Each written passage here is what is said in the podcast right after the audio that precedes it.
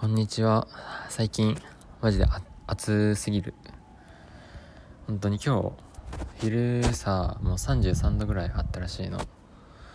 本当に暑かったし、自分汗っかきだからさ、この時期になると、あの、脇汗っていうものがあってですね、その半袖の素材によって、コットンとか着てたら脇汗がにじむんだよね。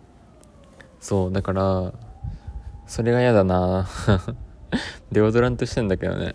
それを上回る汗の量。だからね脇になんかパッドみたいな汗吸収するパッドみたいなさあるじゃん。そういうのつけたいけどなんかその半袖だからさ手をちょっと上に上げた時にさ脇見えるじゃん。そういう時にそういうの映ったらさと 一歩引いてしまうよね。俺が、うん、やってる人見たらそう思っちゃうな。はい。まあということで今日今日はね好きな映画について話していきたいかな。って思ってます。映画ね最近マジで見なくなったな。っていうのもまあ限定と就活とかで忙しいからだし今あのネットフリックス解約してでもう Amazon プライムの無料期間も終わったし UNEXT も無料期間終わってまあ有料で続ければいいんだけどそこまでなんかいいのがなかった。俺が見たい。だからしかもねなんかあれなんだよね。俺の見たい映画が大体ないのよ。そのサブスクってやつに。それがねちょっと厳しいな。なんでないんだろうね。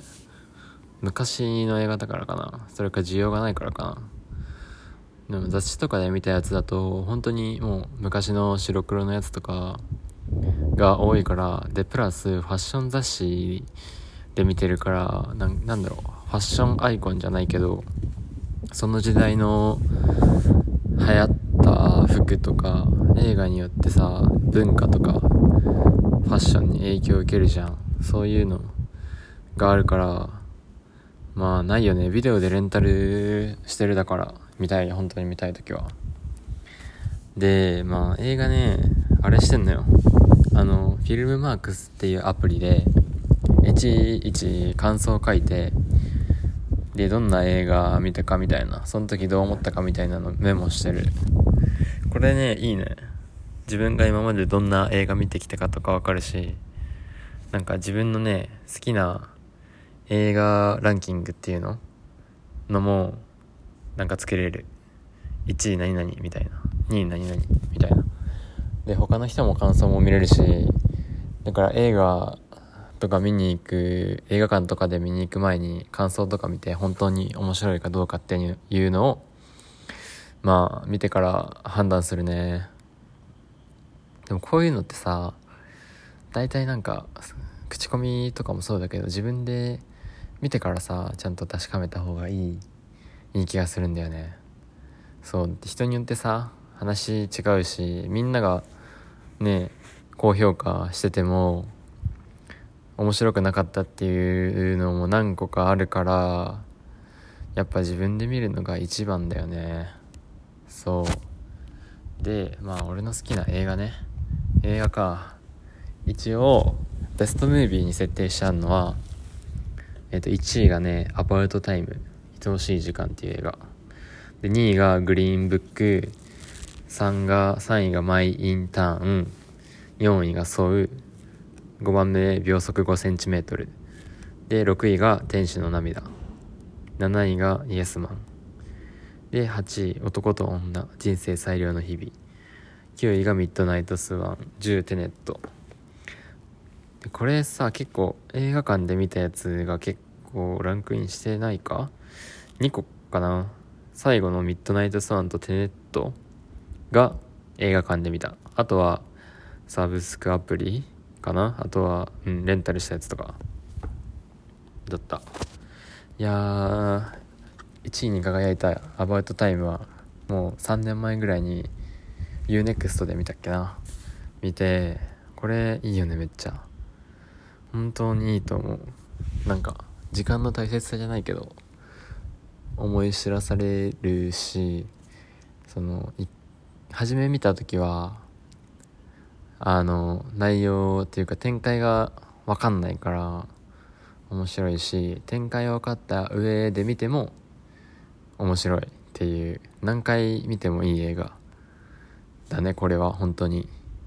恋愛っていう恋愛映画っていうくくりなんだろうけどそれ以上になんか人生のなんだろうな教訓じゃないけどそういうものを学べるというか雰囲気もいいしこの女優さん女 女優さんがめっちゃタイプだわ。顔かわいいしなんか夫婦ってねこういう夫婦のいいところを映してるのかな。まあタイムリープの話なんだけどさ。なんかタイムリープしても結局変わんねえ変わんねえんだよなっていう話。で2位。2位はグリーンブックだっけな。いやーグリーンブックもね結構最近見た。これだしこれ結構最近の映画じゃない ?2019 年じゃん。これは本当にねいい。もういい。なんか映画いいしか言えんわ。なんかねその黒人と白人の人の話なんだけどさ本来ならさその立場が逆なの。例えば黒人がまあそういうやぼったくて白人が高貴っていうイメージがあるじゃん。だけどこの映画は逆でその白人の方がやぼったくてで黒人の方が貴族みたいな扱いを受けててっていうまあ話なんだけどこれねなんずっと普通にね半ば飽きずに見られた。そうなんか映画ってさ中だるみするじゃないけど本と一緒でその真ん中あたりになるとがつまんなくなるっていうかまあ集中力が切れる。人の集中力も切れるしって感じで中盤が一番大事だと思ってる。そう終盤と序盤は自然とさ見る見るっていうか。集中力高まるじゃん。だけどこれグリーンブックはね中盤も良かったすごく。だし音楽が俺めっちゃ良かった。あのすぐ終わった後グリーンブックの BGM って検索してあのめっちゃ聴いてた。聴いてるしかも今も。なんか80年代ぐらいの音楽だったっけな。結構古めの音楽でいいんだよね。古い音楽好きだからさ。いいわ。ヴィンテージ感がいいこの映画。うん。まあ全部解説してたら長くなるからな。ちょっと今見てるわ。あこれね「天使の涙と恋する惑星」ってやつ。これ香港の映画なんだけどこのウォンカ・アイっていう監督2作品のやつなんだけどこれもねいい。これは何だろう？何でいいんだろうな？その映像美っていうか映像が良かったこれは。なんだろう魚眼レンズっていうかなんだろうな。香港の街並みというか。今は多分全然違うんだろうけど昔のバブル日本がバブルの時代だった頃の香港のその都会感じゃないけどさネオンの街がすごいいいし映像うんストーリーもいいんだよね。なんか短編みたいな感じでつながってるつながってないんだけどなんかテーマは一貫してるしそれぞれのなんか恋愛の思いがね噛み合わない感じがいいんだよね。なんかなんでいいんだろうね。うるさいわちょっと。今高架下高架下にいるからもう新幹線がうるさい。